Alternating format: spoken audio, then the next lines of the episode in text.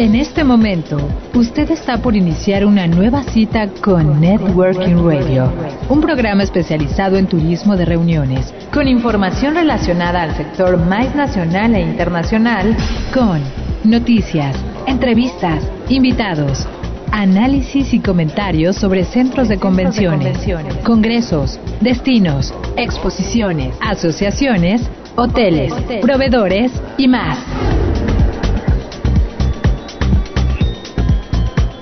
Networking Radio, un recinto plural donde converge la industria de reuniones.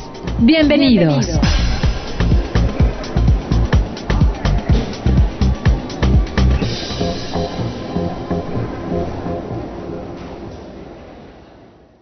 ¿Qué tal amigos? Buenos días, buenas tardes, buenas noches, como quiera que se encuentren, donde quiera que nos escuchen y en la plataforma que nos sigan, sean todos bienvenidos a Networking Radio.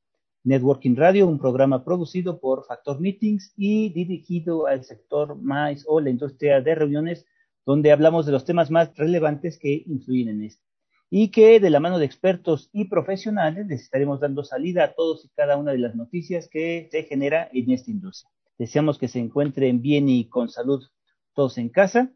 Muchas gracias a todos nuestros amigos del sector de reuniones que nos escuchan en Estados Unidos, en Brasil, en España, en Alemania, en Colombia, en Argentina y nuestros hermanos de Chile. Bienvenidos, por supuesto, a este recinto plural donde converge la industria de reuniones. Esperemos que se queden aquí el resto del programa y comunicarles que el día de hoy tenemos un invitado súper especial y muy importante para la industria y obviamente también para nosotros. Él es Flavio Toledo, director de Punto de Apoyo, una empresa diseñadora de stands con más de 30 años en la industria y bueno, es socio fundador de Amprofec y tiene muchísimas cosas que contarnos y un panorama muy diferente a que está viendo actualmente algunos directores y presidentes de asociaciones, así como pues nuestras ya graciosas y pertinentes autoridades de turismo.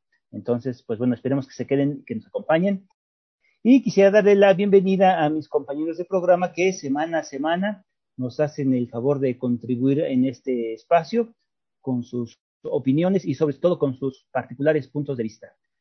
Entonces, pues bueno, Berenice, Berenice Domínguez, ¿qué tal? ¿Cómo te va? Oye, pues bueno, se quiere presentar el pasaporte digital. ¿Cómo la ves? Pues, eh, ¿qué, te, ¿qué te digo, Carlos? Este, primero saludos a todos, me da mucho gusto, mucho gusto este, saludarlos nuevamente pues bueno, realmente es algo que habíamos tocado en, en alguno de los programas y es algo que, bueno, invariablemente va a suceder, ¿no? La cosa es cómo ponerse de acuerdo en que México lo tenga.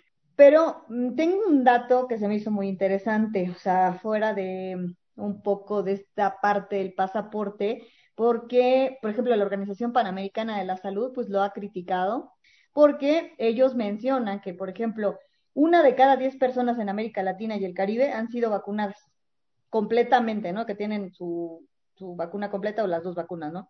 Contra el COVID. Y bueno, ese creo que es uno de los grandes problemas, ¿no? O sea, sí está bien que vayamos adelantando el tema del pasaporte, porque bueno, está reactivando el turismo en algunos países. Sin embargo, todavía falta y mucho más eh, en, en, América Latina y el Caribe, países que eh, están muy bajos en vacunación. Entonces, pues bueno, yo iría paso a paso y después empezaría a preocuparme por el pasaporte. Eh, también quisiera darle la bienvenida y quisiéramos saber tu opinión, Nadia. Nadia Roldán, ¿qué tal? ¿Cómo te va? Hola, ¿qué tal todos? Pues bien, muchísimas gracias por acompañarnos una vez más aquí en Networking Radio. Con respecto al tema del pasaporte electrónico, a mí me parece, la verdad, un muy acertado, una muy acertada decisión, a diferencia de lo que quizás podría opinar Bere. Lo voy a poner contexto. Actualmente, de acuerdo con un estudio emitido por Allied Market Research, se dice que el uso de pasaportes electrónicos va a seguir creciendo en los próximos años. De hecho, este mercado de pasaportes electrónicos eh, representa alrededor de unos ingresos de 24.5 mil millones de dólares en 2019 y se prevé que este crecimiento alcance los 125 mil millones de dólares para 2028, gracias a los avances tecnológicos que se han tenido tanto en aeropuertos como en las medidas de verificación y de identidad. ¿no? Dentro de este mismo estudio, se señala que buena parte de las ventajas que se tienen a través de estos pasaportes digitales es que eh, alrededor de un 33% de todo el mercado que existe ya son de este tipo de pasaportes electrónicos y en donde países como eh, Reino Unido, Libia, Estonia, Tailandia, Angola e incluso República Dominicana ya cuentan con este tipo de pasaportes. De hecho, República Dominicana recientemente anunció la implementación a principios de julio. Para mí, insisto que puede ser muy acertado porque también es una mm, ayuda a los usuarios a que sea un trámite mucho más ágil, de acuerdo con lo que comunicó la Secretaría de Relaciones Exteriores. Se va a prestar también a que haya menos coyoteo. El trámite va a ser exclusivamente a través del número CUR, por lo tanto, ese trámite va a ser mucho más sencillo. Además de las ventajas que ofrecen los pasaportes electrónicos, los mismos eh, operadores que están en estas eh, fronteras también van a detectar mucho más fácil a los impostores y además, de acuerdo con el estudio que mencioné, la implementación de la infraestructura para poder escanear este tipo de pasaportes es mucho más fácil. Entonces, nunca hablamos bien de la 4T, difícilmente hablamos bien de la 4T, pero creo que hoy, hoy, curiosamente, hoy puedo decir que fue algo muy acertado por parte de ellos. Muy bien. Juan Carlos Chávez, ¿qué tal? ¿Cómo te va? Hola, ¿cómo están a todos? Hola, Carlos. Un gusto estar aquí otra vez, como cada semana. También comparto la opinión de Nadia. Pienso que la implementación del pasaporte digital es un paso obligado para el gobierno mexicano y para todo el mundo, ¿no? En medida de lo posible de, los países, ¿no? También lo dice Bebe. Hay otras cosas más importantes que atender en, algunos países donde no se tiene todavía la vacunación completa, la vacunación. Pero yo pienso que la pandemia vino a acelerar esta digitalización en todos los procesos, en empresas, en gobierno, en industria y por supuesto en el sector de los viajes y turismo, ¿no? Además de que, como dice Nadia, ese será un plus para toda persona que quiera hacer el trámite de este documento. Se va a ahorrar tiempo y se va a también ahorrar dinero, porque ya no se va a tener la necesidad de acudir a intermediarios, ¿no? Que hasta luego vendían las citas, vendían citas en los consulados, ¿no? Para que la gente con urgencia pudiera tramitar este, este tipo de servicios. Y lo que yo le, añadiría a este pasaporte digital sería eh, lo del certificado de COVID, ¿no? Igual con un tipo QR de hecho, Aeroméxico ya participa actualmente en un programa piloto con la IATA, con esta Organización Internacional de Aerolíneas, que se llama Pasaporte COVID-19, ¿no? Para sus rutas de Ciudad de México a Chicago y a Madrid, en donde los usuarios que descargan la aplicación IATA Travel Pass pueden almacenar y gestionar y validar documentación que se requiere por diversos países en cuanto a las pruebas de COVID y certificados de vacunación. Entonces, anexar ese código QR al pasaporte digital en alguna parte o, que el chip tenga de algún modo un historial clínico del portador pues eso facilitaría el tránsito entre países, ¿no? Además de que se detectarían viajeros con enfermedades específicas que suponen algún riesgo para determinada región. Entonces, este, yo también lo veo como una buena implementación. Claro. Y finalmente, y no menos importante, mi compañera Rosy Mendoza. ¿Qué tal, Rosy? ¿Cómo te va? Hola, ¿qué tal a todos? Un gusto estar compartiendo de nuevo con este programa las opiniones. pues no, qué bonito, ¿verdad? Ese pasaporte se ve que va a quedar rechulo con su chip, y su papel de policarbonato y toda esa tecnología que va a hacer que traspasemos fronteras. Pues yo esperaría estrenarlo ahora que se estrene también el nuevo aeropuerto, ese bonito que tanto se está anunciando eh, a todas luces, ¿no? Del presidente de la República. Me encantaría llegar con mi pasaporte súper digital, o sea, acorde, ¿no? Con las necesidades ahora de modernidad que vamos a empezar a vivir con el aeropuerto. Bienvenidos a Networking, por cierto. Y bueno, un servidor, Carlos Galván, les, da la más, les damos la más cordial bienvenida. Por mi parte, como dijere el, el poeta, aquel de Estracom, nuestro querido amigo Adrián Cortés, espero que no lo vayan a hacer con sabor latino, es decir, a la mexicana. Se habla mucho del pasaporte, esperemos que funcione como lo dicen, porque todo lo que han dicho no funciona como lo hablan en la, práctica. Y otra cosa más, va a ser un perfecto indicador de aquel que se puso una vacuna que no van a dejar entrar ni en Europa ni en Estados Unidos. Entonces, habrá que ver qué tan prudente y qué tan discriminatorio pudiera ser también este pasaporte, porque al fin y al cabo ahí llevas lo que te pusieron. Y si en algunos países y algunas eh, localidades y entidades no te van a dejar pasar porque te pusiste la Sputnik o, la, o las vacunas chinas, pues entonces no le veo el caso del pasaporte. Pero bueno, que es una buena medida, sí, pero también hay que, hay que tener en cuenta que se parte y se divide lo que son los derechos humanos de, trans, de libre tránsito y es algo, es un tema que no vamos a acabar de terminar ni se va a acabar de discutir. Esperemos que esto mejore, esperemos que funcione como tendría que funcionar y como siempre dicen que funcionan las autoridades, que curiosamente nada funciona. Compañeros, pues bueno, bienvenidos todos, bienvenidos, de verdad les damos la más cordial bienvenida. Muchísimas gracias por seguir con nosotros. Les recordamos nuestras vías de contacto en Facebook como Networking Radio, en Twitter como Networking Radio 1 Networking Radio 1 con número, por favor, y escúchenos en la plataforma, principalmente en la página de Factor Meetings, ahí hay un link que los lleva directo a los programas de Networking Radio, así como en las plataformas de Spotify, Google Podcast, Anchor Breaker, Radio Public y Pocket Cast. Bienvenidos todos, vamos a hacer nuestro primer corte. Recuerden, no estamos en el aire, pero sí estamos en las redes. Somos Networking Radio y regresamos.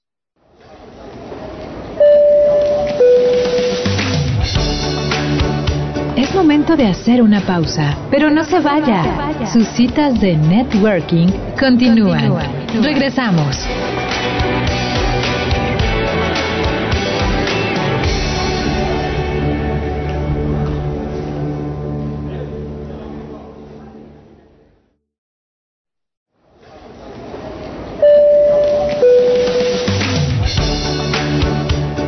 Que esta cita sea más productiva, le recomendamos ponerse en contacto con nosotros. Continuamos.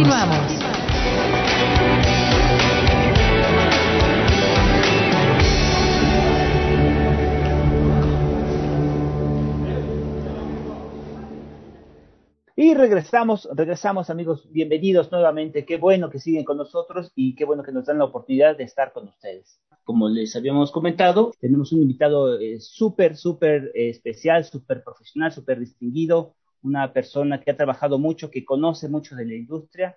Él es nuestro querido amigo y director de la empresa Punto de Apoyo. Él es Flavio Toledo, miembro y socio fundador de Amprofec, con más de 30 años en esta difícil pero estupenda y sumamente virtuosa profesión. Él vive y diseña stands, pero lo más importante es que diseña y crea fuentes de trabajo. Invitado. Invitado.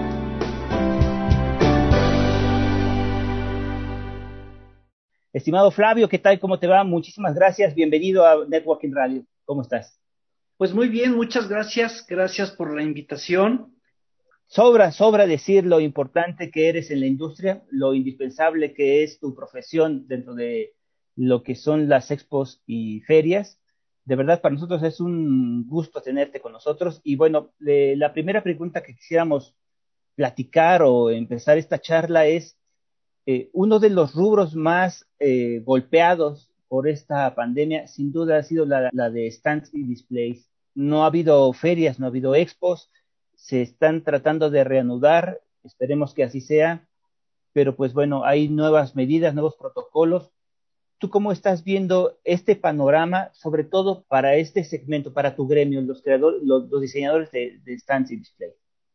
Híjole, mi rey, era obvio que íbamos a hablar de esto, pero la pregunta y, entiendo que a lo mejor la dirijas ahorita a un prestador de servicios como, como lo soy yo, pero esto nos pegó a todos, o sea, a todos, a la industria de las reuniones en general, ¿no? Y, y a todos. Y aunque algunos organizadores han permanecido y han lanzado o trabajado algunos eventos de manera virtual, yo, claro, yo en lo personal, y no estoy ni para darles clases a nadie, y nadie me los ha venido a explicar, pero yo no sé si verdaderamente esté siendo negocio o no hacer eventos virtuales.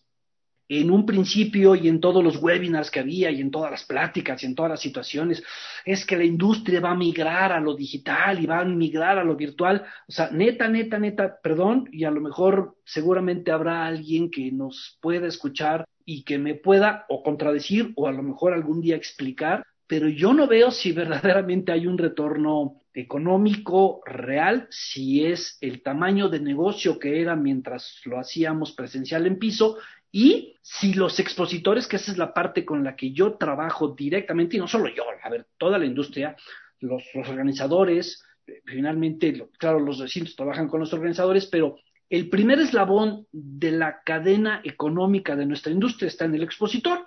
De ahí nos empezamos a servir todos. Y si el expositor no capitaliza, creo que no capitalizamos nadie. Y yo no creo, o yo no he visto, que algún expositor haya hecho o haya mantenido su nivel de negocios con un stand virtual en una expo virtual.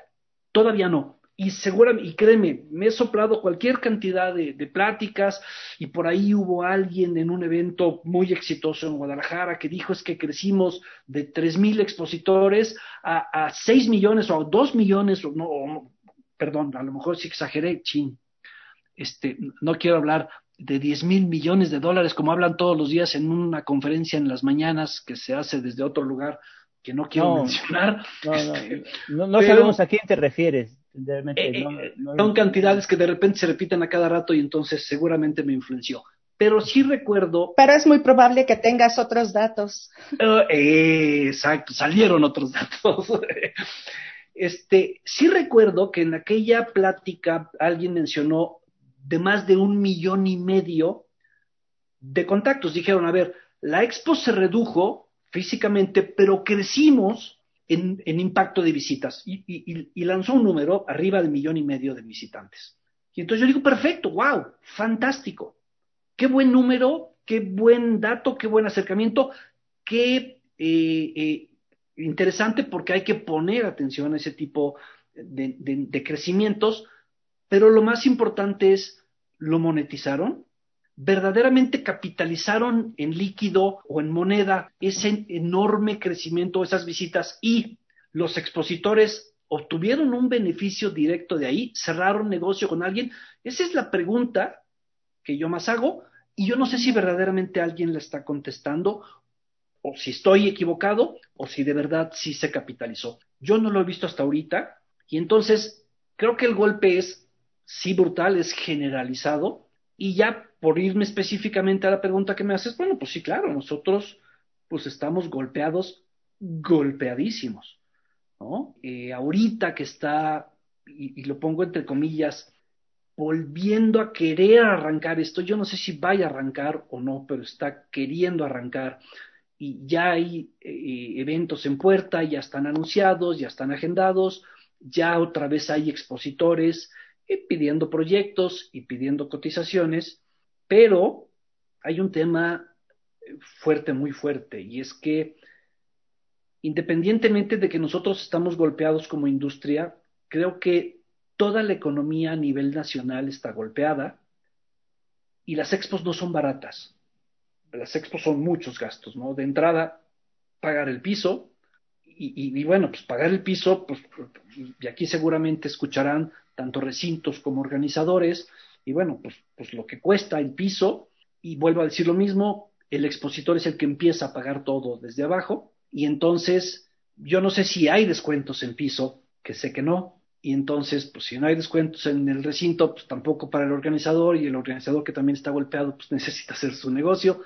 Y esa colita de, de apretados, pues nos está llegando a nosotros, ¿no?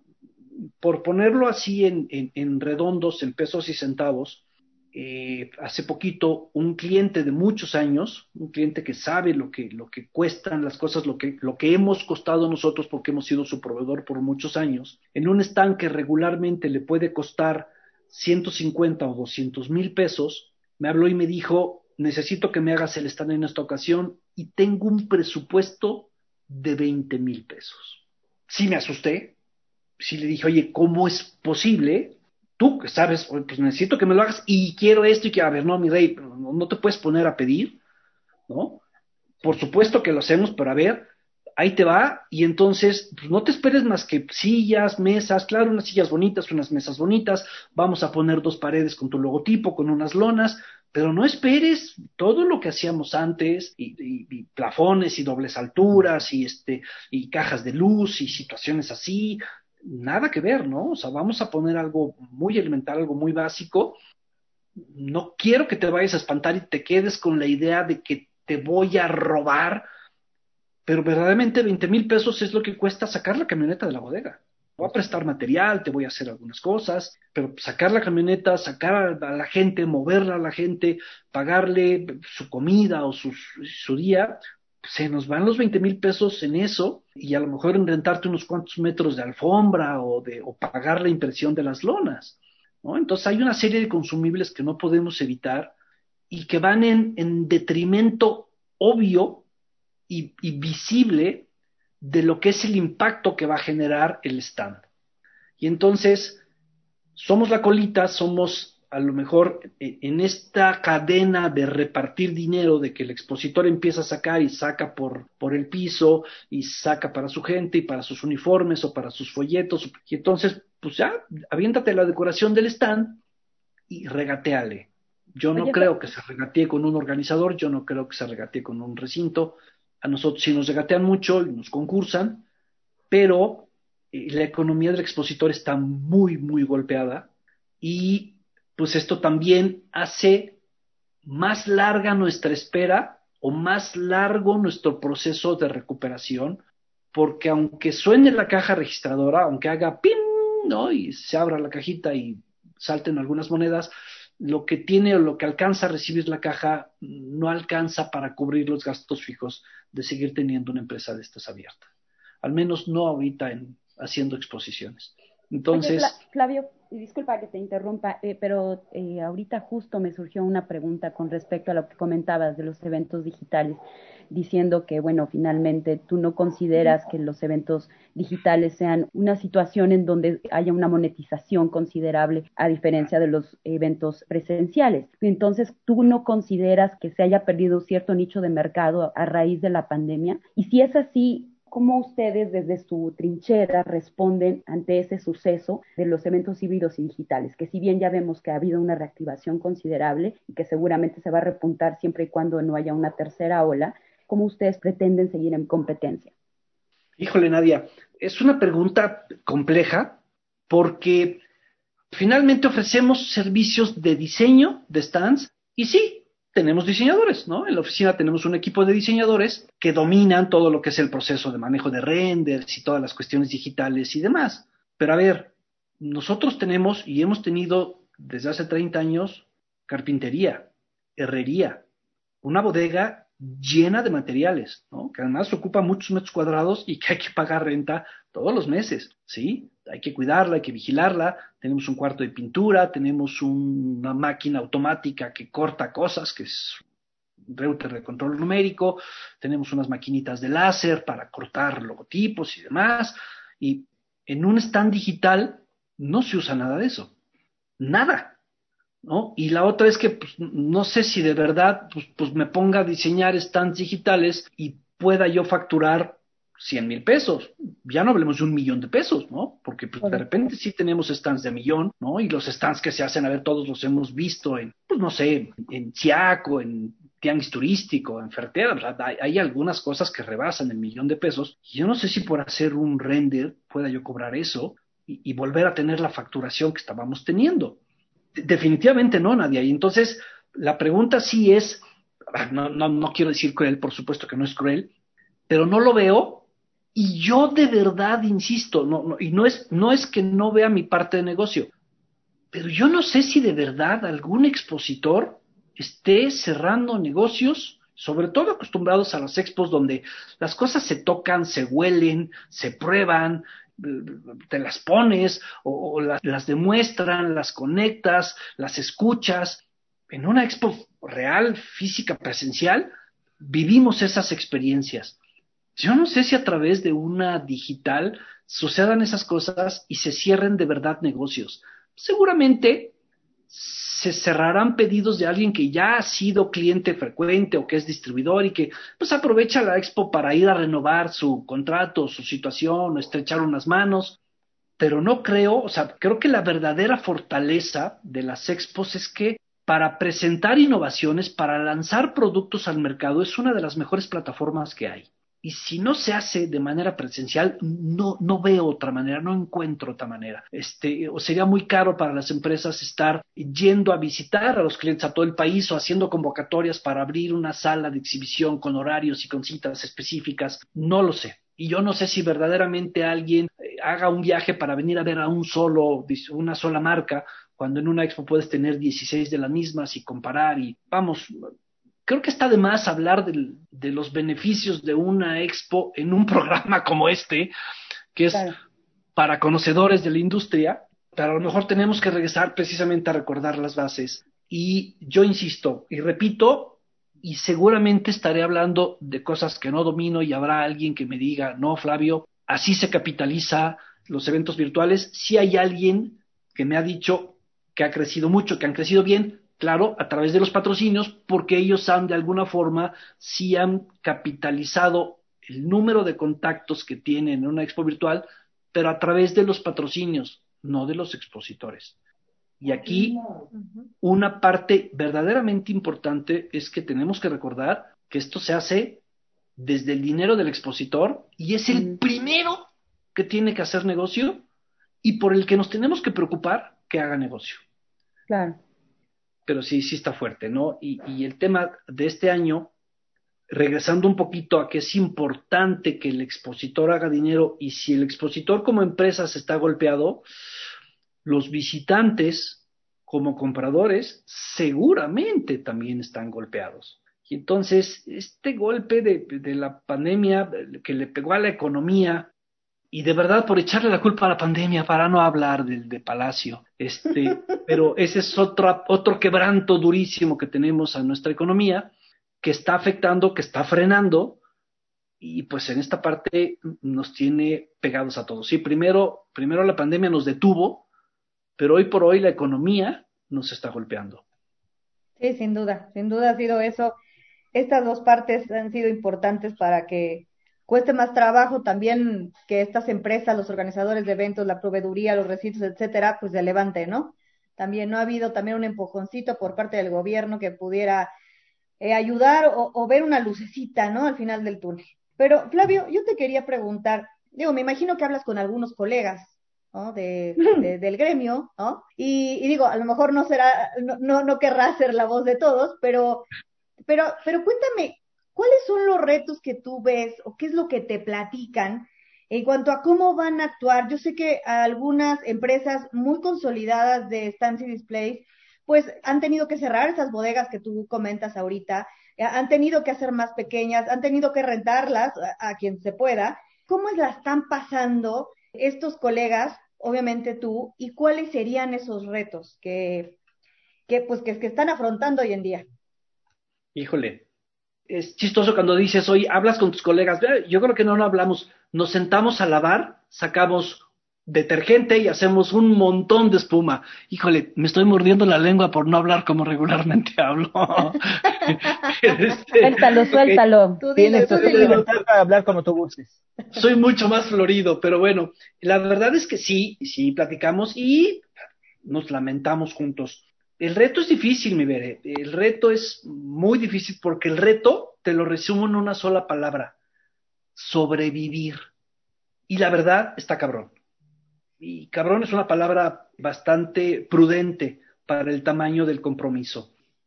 Y yo te voy a ser honesto, yo platico, voy a platicar un poquito mi, mi situación personal pero bueno, claro, la bodega en la que yo tengo mis instalaciones no es mía, yo la rento, una renta de ese tamaño es una renta muy elevada aquí en la Ciudad de México. Y eh, eh, finalmente, pues bueno, eh, tuve que tener recortes, recorte de, sueldos, por supuesto, tuvimos prácticamente paros absolutos, o sea, meses en cero, cero facturación, cero movimiento, barrimos, limpiamos, pintamos, reordenamos la oficina hasta que nos estábamos arrancando las pestañas y empezamos a montar guardias y demás.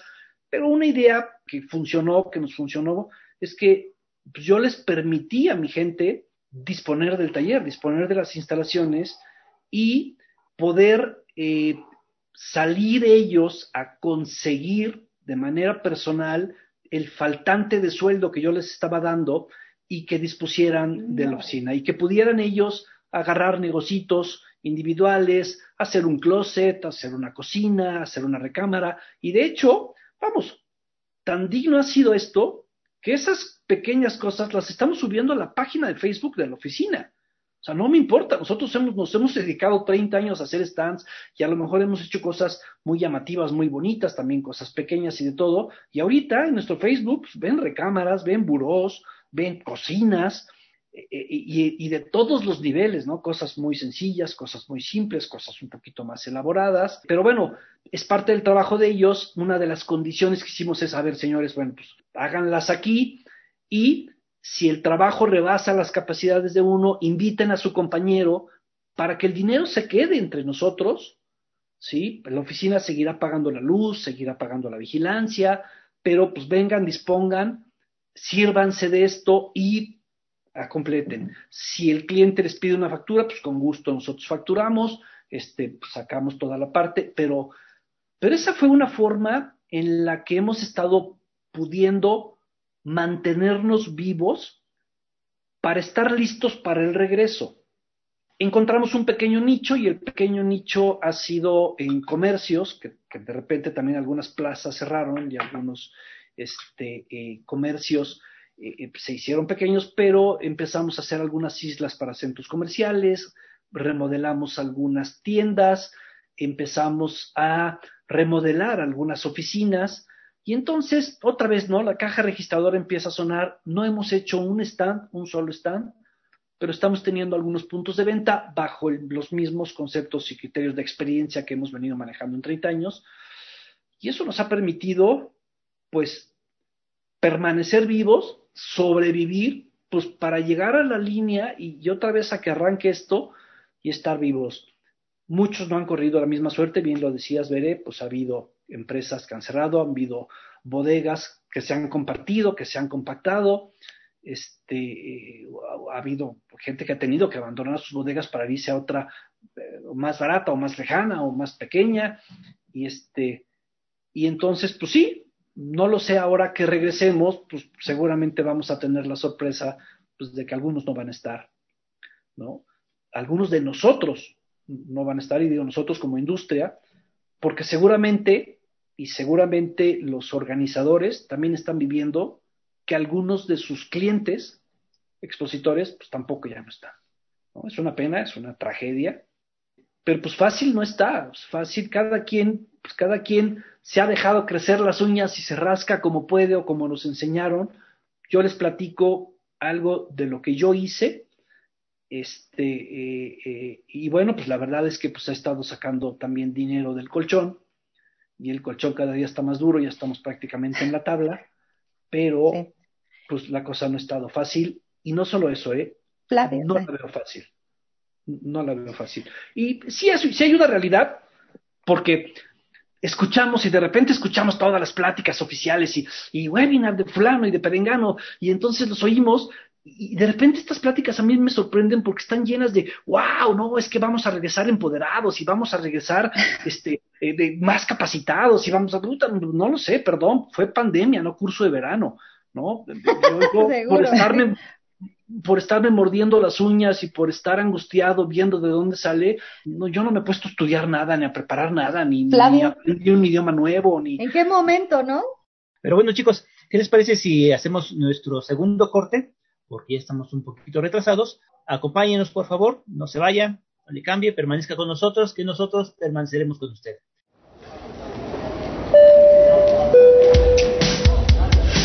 Es tiempo del coffee break. En unos minutos continuaremos con nuestro networking. Volvemos.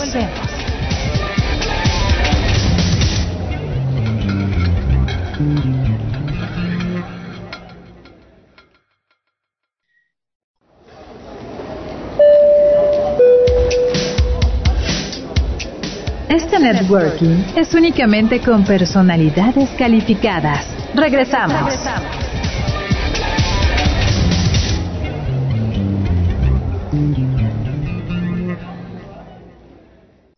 Bueno, y regresamos, qué bueno que siguen con nosotros, qué bueno que nos siguen acompañando una semana más. Este coffee break fue cortesía de nuestros amigos de Café Diamansol, Café Diamansol, un café 100% mexicano cuya virtud es lograr un sabor armónico, balanceado y delicioso.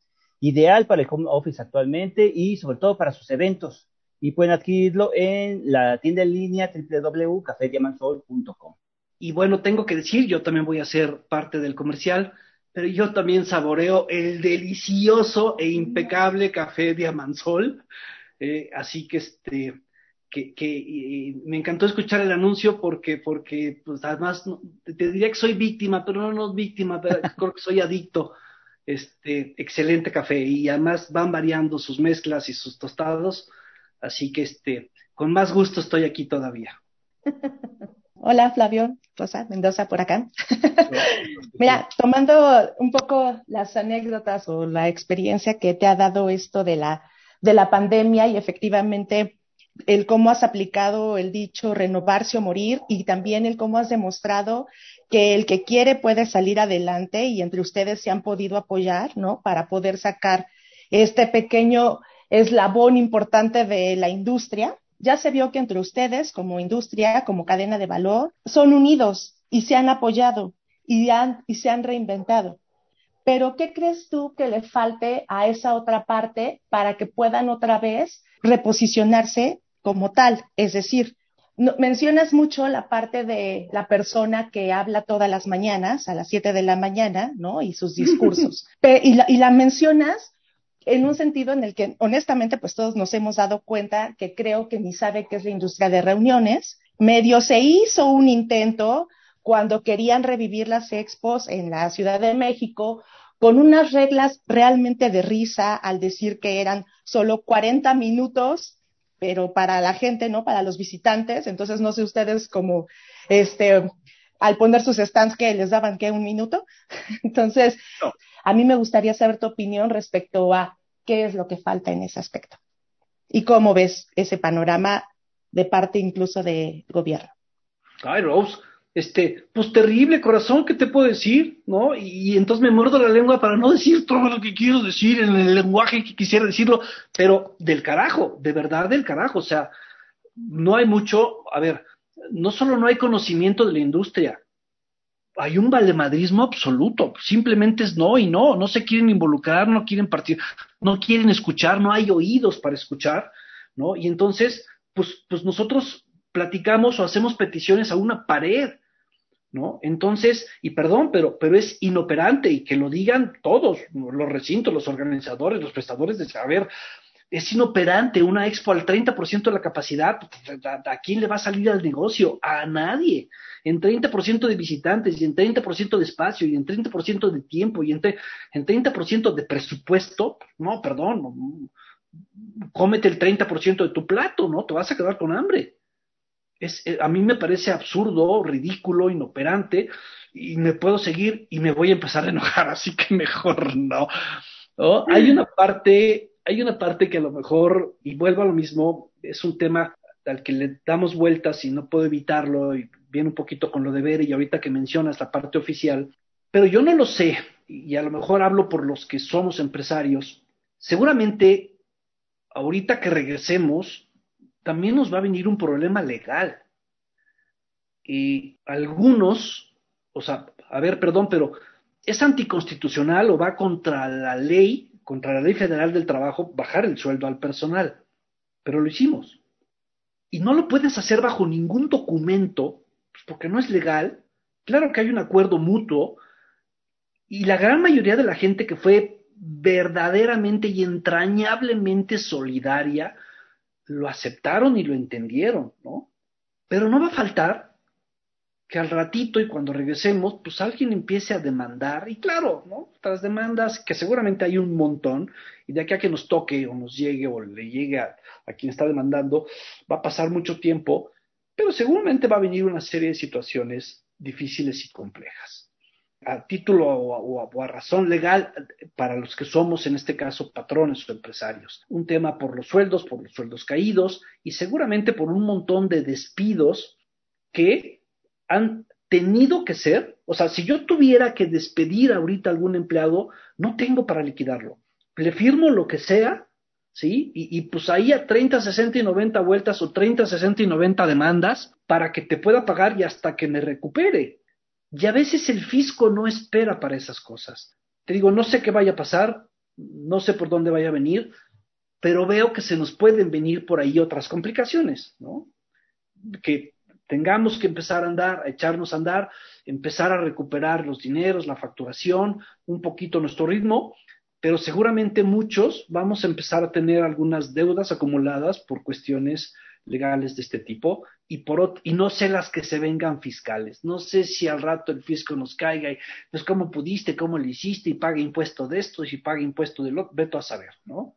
Pero y viendo también, claro, el mal manejo de las finanzas públicas, seguramente ellos también van a entrar en crisis y van a tener que empezar a rascarle como puedan y como sea, y sabemos que esta administración está en contra de los empresarios, somos aspiracionistas y, y fifís, y entonces eh, van a querer servirse de, de, pues, pues, de, que generamos y de que movemos y de que tenemos que pagar impuestos. Entonces, esa parte me preocupa y se suma a todo este retorno que estamos esperando tener. Flavio, esa supervivencia de, que, de la que hablaste, mi pregunta da en función al accionar que se ha tenido o no desde las asociaciones durante esta pandemia. ¿Qué es lo que las asociaciones y organismos que reúnen a la proveeduría han sugerido hacer a las empresas? De San Profec, por ejemplo. Han dado talleres al respecto en torno a cómo sobrevivir a la crisis, como mencionas, o cómo entrar a la digitalización en los casos que se requiera. Bajo tu consideración, ¿se han visto las empresas arropadas durante la pandemia de parte de las asociaciones que las representan o falta trabajo por hacer? Uy, mi Juan, aquí sí me van a sacrificar. Ahora sí me crucifican. Sí te quiero decir algo y de verdad, ay, voy a pisar algunos callos, pero dolorosamente en las asociaciones creo que los prestadores de servicios somos los menos escuchados y los menos atendidos. Sí te quiero decir algo, particularmente la asociación que ha sido entrañable para mí porque soy eh, socio fundador, e inclusive antes de que se llamaran Profec, yo ya era parte de esto. La, la plantilla fuerte, inclusive la membresía fuerte de Amprofec, somos los prestadores de servicios. Yo he sido vicepresidente en dos ocasiones, ¿sí? Eh, eh, de la sección de diseñadores, y en esta sección pues, hemos llegado a ser una cantidad importante y creo que somos el ingreso fuerte por pago de membresías para la asociación y somos la cola del perro. lo de hasta atrás, lo de hasta atrás, por no mencionar algo que cuelga este, antes de la cola, pero, pero somos lo último y de verdad no nos escuchan. Hace, hace pocas administraciones tuvimos un director que no habla muy bien el español. que decía que era una asociación de organizadores. ¡Ay, güey! Y así lo dijo una vez en un micrófono en público, ¿no? La Amprofex, la Asociación de Organizadores Profesionales. No, no, no, no, no es de organizadores. Es la, la Asociación de Profesionales en Exposiciones, Ferias y Convenciones. Y, perdón, pero es toda la industria. Eh, durante muchos años fue la única asociación que agrupó a toda la industria del país. De ahí se derivaron y se fueron derivando todas, ¿no? Específicamente o mucho tiempo se enfocó nada más en ferias y expos y congresos y convenciones estuvieron relegados y después aparecieron las otras y después apareció Meref y finalmente se fueron especializando, pero gracias a que hubo una primera que englobó y que agrupó a toda la industria. Y entonces, la verdad es que desde siempre hemos sido nosotros la membresía fuerte y la verdad es que somos la menos atendida, la menos escuchada, sí me atrevo a decir, ¿no? A lo mejor a veces hasta ignorados. Y bien, mi Juan Carlos, este, la pregunta, eh, eh, perdón, a lo mejor hice un preámbulo grande y largo. Tu pregunta es muy objetiva y mi respuesta va a ser cruel y contundente. Nada. Las asociaciones no hacen nada, no se han preocupado por nosotros, están más preocupados por hacer summits y este, y reconocimientos y, y dolorosa, y yo cuestiono mucho esta parte dolorosamente, reconocimientos, sobre todo a muchas figuras que además son públicas, que vienen del sector público, que no tienen ningún mérito que estén en la industria porque lo hacen por obligación, porque cobran un verdadero sueldo por eso. Deberían ser más servidores nuestros que, que objetos de culto, pero eh, es una realidad que no tenemos apoyo, no hay conferencias específicas para esto, sí ha habido pláticas sobre los temas digitales y sobre los temas, y, como que más bien alguien trata de lanzarse con un producto innovador y entonces nos conectan a todos pues, para que nos enteremos, Pero no, no hay verdaderamente ni cursos de capacitación, ni mesas de discusión de maneras de arreglo, ni reuniones para tratar de ver si hay, o cuando menos crear una base de datos para decir, a ver, hay un, tantos metros disponibles de bodega o alguien, o, inclusive un mercado, a lo mejor de los anuncios clasificados de oportunidad, de decir, a ver, fulano tiene tantos metros de bodega, fulano tiene tantos metros de, de, camión, este, y crear verdaderamente un grupo de apoyo aprovechando la asociación. No hay, no hay interés, no hay voluntad. Y cuando te acercas a platicar estos temas, te relegan. Ay, sí, sí, sí, luego lo vemos. Y pues no, no, mi Juan, la verdad es que a esa pregunta tan específica te podía haber contado bien fácil. No, no hay, no hay nada. Nada. Y no nos han servido para nada las asociaciones. Y mira que amo y adoro la mía, pero inclusive estoy alejado por eso. Y pues porque los manejos, yo no, no, no, no, no critico, no juzgo en este caso a las presidencias, pero hace rato que no tenemos una presidencia que sepa lo que es verdaderamente la parte del prestador de servicios. ¿no? Las presidencias se han repartido últimamente entre organizadores y recintos y estamos bien alejados, bien alejados. Oye, Flavio, yo, también me quedé con una pregunta.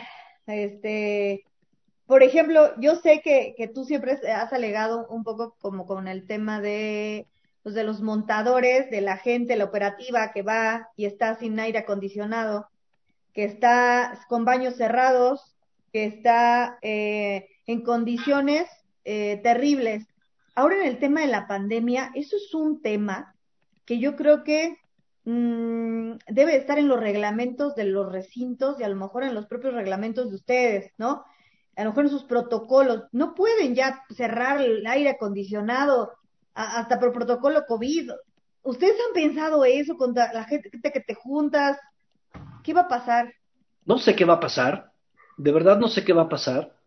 No, y es chistoso que me pregunten a mí qué va a pasar, no, yo qué chingo sé qué va a pasar, o sea, no sé qué va a pasar, porque de verdad, ¿no? Muchas veces no hay ni siquiera ganas de escuchar, ¿no? Recuerdo en alguna, en alguna ocasión estábamos en un recinto importante, estábamos en un bello puerto y acuérdate, María me acuerdo, No, me acuerdo perfecto, me, me, acuerdo del posteo que pusiste. Y yo lo posteé y no duró cinco minutos y, lo quitaron y lo volví a poner y me bloquearon, ¿no? Y entonces era increíble, pero, pero a ver, ¿no? Estamos en un lugar tropical, encerrados, el recinto cuenta con ventiladores.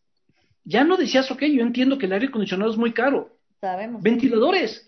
No pudieron y no quisieron prender los ventiladores. Y eso sí, ¿no? En sus redes y en su manejo, es somos el recinto este premiado, somos un recinto cinco estrellas, no, no, no, güey, eres un recinto cinco mierdas, porque estás tratando a los montadores no como personas, como animales. Pero aparte de todo, de ahí te siguieron gente que empezó a poner que era inhumano el trato que les habían dado, etcétera, etcétera, y bloquearon eso. O sea, eso no se hace. La verdad es que a, nivel ya marketing digital, pues hasta quedas peor, ¿no? Pero muchos de nosotros pudimos hacer capturas de pantalla de ese tiempo y me acuerdo muy bien, y por eso te lo pregunto. Pues mira, Vivere, y lo ves bien, bueno, y sí, así fue, y luego no solo eso, la verdad es que este, eh, Manuelito, Manuelito de Antad, mis respetos, porque además estando él en el, en el CONADI de la asociación, lo tomó como bandera y me dijo, a ver, Flavio, ven, vamos a, revisar este punto, vamos a revisar este tema, vamos a ver de qué forma hacemos un movimiento. mis respetos porque él lo asumió y es un tipazo como tal, pero desgraciadamente al entrar, y volviendo un poquito al tema de Juan Carlos, al entrar ya como un tema dentro de la asociación y entonces se creó la comisión de no sé qué y entonces si quieres que algo se eche a perder o se, o, se pierda en el olvido, crea una comisión para que lo atienda, ¿no? Y entonces se fue desvirtuando, desvirtuando, desvirtuando, lo tomó la asociación, lo politizó y el tema terminó en nada y otra vez volvemos a lo mismo. Y no solo eso, ¿no? Ahorita con los protocolos, entonces además Además de esto, entonces ya no solo no te ponen el aire, sino te exigen traer el chaleco y entonces además súdale y ponte un chaleco y ya no te dejan entrar con bermudas o ya no, ya no puedes estar fresco y, y el tema es doble y entonces ahorita agrégale que por ahí alguien se atrevió a decir, además del tapabocas tienes que traer careta, puta madre, espérame, no, no, no, no puedo estar taladrando o con careta, con tapabocas, ¿no? Y entonces, y es que si no, no, y entonces es bien fácil llamarnos la atención de manera operativa y entonces es bien chistoso, ¿no? Porque ahora están más preocupados que traigas tapaboca a, a que verdaderamente traigas este, botas de protección real o que uses una línea de vida a un anamio o este, están perdiendo objetividad en el cuidar las cosas de la seguridad real por, porque te pongas gel en las manos cuando estás pintando una pared. O sea, carajo, ¿no? Hay cosas que nomás no, este, y, que no son operativas y que sin embargo están más preocupados de vigilar esas cosas que lo demás. Así es. Eh, estimado Flavio, estamos casi por terminar esta, esta charla a la cual te agradezco. Estoy agarrando vuelo, espérame. Oye, este, y no quisiéramos pasar por alto eh, una última pregunta que nos parece que independientemente de este eh, enorme panorama y actual panorama que nos estás dando, es cómo los medios podemos apoyar a esta proveeduría. Es decir, qué poder hacer entre todos para poder ayudar y para poder llevar mejor toda esta situación. Pues bien fácil, mi Charlie vámonos a China todos, allá ya están haciendo eventos. Papi querido, no lo sé y no lo veo, de verdad no lo veo, porque creo que el, problema fuerte no es tanto de la industria, perdón, el problema, insisto, es económico, tanto de los visitantes. A ver, vuelvo a lo mismo, todos están haciendo su mejor esfuerzo, recintos, organizadores, este, igual montadores, decoradores, lo que quieran, ¿no? Prestadores, decanes, imprentas, lo que quieran, lo que, taxistas si quieres, ¿no? Pero si el visitante todavía no se atreve a pararse en la expo, y si no hay esa derrama económica, y si no hay ese cierre de negocios, y si nuestros expositores no están haciendo el negocio no están recuperando su lana, no creo que sea cuestión ni de los diseñadores de stands, ni de los proveedores o promotores de medios como ustedes, ni de las revistas, ni de los programas.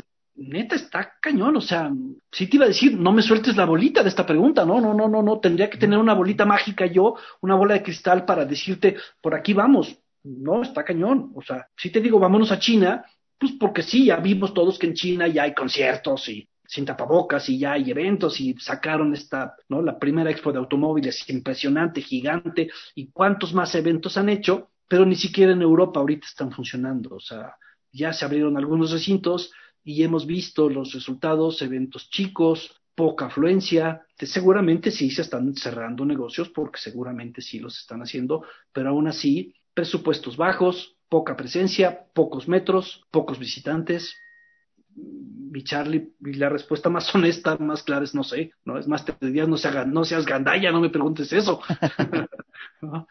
Perfecto. Pues, eh, mi querido Flaco, eh, muchísimas gracias, mi estimado Flavio Toledo, director de Punto de Apoyo.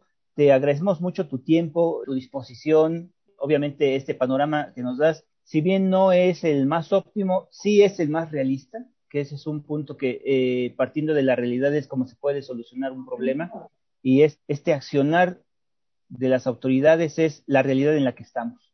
Eh, muchísimas gracias, te agradezco mucho tu, tiempo. Eh, ¿Algún eh, punto de apoyo de tus redes, de un correo donde te pueda localizar la gente, donde pueda contratar los servicios de punto de apoyo? Pues bueno, mira, sí, claro, el correo es bien fácil, es info, como en todos lados, info arroba punto de apoyo, todo junto, .com.mx, perdón, todo junto no es parte del correo, es punto de apoyo.com.mx. este, y bueno, sí, la, la, página de Facebook, que además yo sé que ya no es la red de moda, que Instagram se usa mucho más, pero creo que sobre todo para los adultos y para el mercado eh, tradicional y conservador sigue siendo una de las plataformas más fáciles y es muy fácil. Punto de apoyo Expos en Facebook, ahí estamos y, este, y ahí van a poder ver todos los closets, los modelos de closets que hacemos, eh, las recámaras y cocinas, libreros muy bonitos, y también hacemos stands para exposiciones. Este, excelente, excelente. Gracias, gracias por la promoción, gracias por invitarme. El tiempo es lo de menos porque pues ahorita lo que nos está sobrando es eso. Pero este, pero encantado, encantado de participar. Gracias por, pues por tenerme en la mira. Ustedes siempre han sido muy atentos de esta parte y muy considerados a lo mejor de repente con este lado de la industria que no se ve tanto. Carlos, perdón, yo quisiera hacer una última pregunta. Sé que me vas a ahorcar por el tiempo, pero no me puedo ir sin ella. Adelante. Eh, Flavio, ¿Crees en esta reactivación de la industria? ¿La crees verdaderamente que sí? A ver, mi vida, hijo, es que la pregunta de creerlo es comprometedora. A ver, a fuerza que tengo que creer, vivo de esto, he vivido de esto los últimos 30 años. He creado fuentes de empleo y tengo mucha gente que trabaja conmigo que vive de esto. O sea, por supuesto que tengo que creer, si no, ¿para qué sigo vivo? ¿O para qué sigo vivo como, como empresa, como industria, ¿no? ¿Para qué mantengo mi taller este, sobreviviendo, esperando arrancar? Tengo que creer. La realidad es que sí, la realidad es aplastante, ¿no? Nos estamos, nos estamos ahogando lentamente y sí estamos pataleando para salir a respirar y esperamos seguir respirando y, llegar a lo bajito para poder tocar, tocar fondo este, en buenas condiciones. Eh, no sé para cuándo mi veré, creo porque obligadamente creo, pero no viene fácil. La verdad es que no viene fácil. Lo bueno es que se está reconvirtiendo, ¿no? Siempre hay unas áreas de oportunidad importantes y eso lo aplaudo muchísimo. Pues bueno, aprenderé a dar, aprenderé a dar masajes. Esa podría ser otra. y si no, nos, me volveré barista y empezaré a servir cafés Diamansol. Excelente, yo también, yo te apoyo con eso. es el plan B de todos nosotros, de hecho. Eh, por supuesto, por supuesto. Somos ir todos de cafetaleros. Oye, y por decir, en tu caso, ¿crees que tenga que llegar la necesidad de que la proveeduría como tal tenga que crear su propio evento para crear sus propias eh, procesos e inclusive hasta reglamentos donde todos puedan unir o puedan alzar o tener voz para poderle exponer a la gente de las exposiciones? Híjole, no lo sé, este, mi Charlie. Sí, es un tema difícil y estamos sujetos mayormente a los reglamentos de los organizadores, que, pues aunque los conocemos y los respetamos, pues sí, de, repente levantamos la mano para decir, oye, esto no opera, esto sí opera. Muchos de ellos, y muchos de ellos, y es parte de lo que yo tengo muchas veces contra el SEM, es que son importados, están mal tropicalizados, y entonces y nos obligan a sujetarnos a ellos. Bueno, los que los somos profesionales, a veces no tenemos mucho problema por acatarlos, por hacer, hay algunas cosas que sí han estado mejorando cada día. Antes se construían los stands en piso y afortunadamente ya hay muchos que sí lo hacen, pero ya los, los, profesionales no construimos, simplemente armamos. Este, y hoy ya tenemos un respeto de tiempos, cosa que no teníamos antes. Antes velábamos las noches enteras en los recintos. Entonces nos ha obligado a ser más eficientes, a ser un poco más profesionales ser más cuidadosos con nuestro personal, porque la misma fatiga antes nos ponía en riesgo. Y entonces sí ha habido cosas que verdaderamente que nos hemos profesionalizado y hemos ido mejorando, pero difícilmente nosotros vamos a poder establecer las reglas. Podemos cuestionar algunas, que sí lo hemos hecho más de una vez, y este, pero lo que sí de verdad, lo que sí, y creo que el origen de todo esto, mi ver, es la pregunta que haces y que es una bandera que sí yo he levantado muchas veces parece que los montadores o los que entramos antes de que corten el listón de inauguración no somos personas o no somos importantes como personas para los recintos, ni para los recintos, ni para los organizadores. Si es una realidad, si hemos sufrido. A mí me dio mucho gusto porque eh, Juan Gabriel en alguna ocasión que, que, decidió aplicar algunos cambios y algunas modificaciones en Expo Guadalajara, me llamó para decirme, Flavio, quiero que vengas a la inauguración de, del restaurante específico para montadores, porque lo abrimos por tu comentario y porque hemos estado haciendo esto y lo otro, pero no todos. Hubo alguien que alguna vez, alguna vez me contestó y así me contestó abiertamente en un micrófono, no, tú no sabes lo que es el costo de operación de tener esto. No, no, no, no lo sé y no me importa. Somos personas y como personas merecemos un trato, merecemos un trato digno. Correcto, así es. ¿no? Y entonces no como animales, ¿no? Y entonces hay un tema ahí difícil. Y es que los montadores son bien cochinos. Pues, ¿cómo no? Si tienes seis baños y nomás abres uno y van mil personas a hacer pipí en el mismo baño, pues, ¿qué quieres? Que esté, que huela rosas, ¿no? Que esté ese quesito. No, mi rey, abre los seis baños y, y, es que tú no sabes de costos. Pues no, yo no sé de costos, pero no es mi tema saber de costos. Yo nomás reclamo lo que creo que es justo y es que nos traten como personas. Correcto. Perfecto. amigos, pues, eh, ahora sí se nos acabó el tiempo, estimado Flavio, muchísimas gracias. Querida Bere, Juan Carlos, Rosa, Nadia, muchísimas gracias por, por su participación en este día. A ustedes que nos escuchan, amigos de Colombia, de Estados Unidos, de Argentina, de Chile, de todas partes donde, donde nos hacen el favor de escucharnos. Muchísimas gracias. Les recordamos, no estamos en el aire, pero sí estamos en sus redes.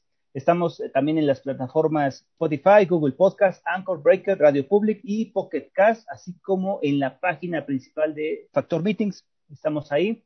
Eh, es un gusto estar con ustedes. Muy buenos días, buenas tardes, buenas noches, donde quiera que se encuentren y en la plataforma que nos escuchen. Nos escuchamos la próxima semana. Hasta luego. Networking Radio ha finalizado. Esperamos que su cita haya sido productiva. No olvide escucharnos el próximo miércoles. Muchas gracias. Muchas gracias.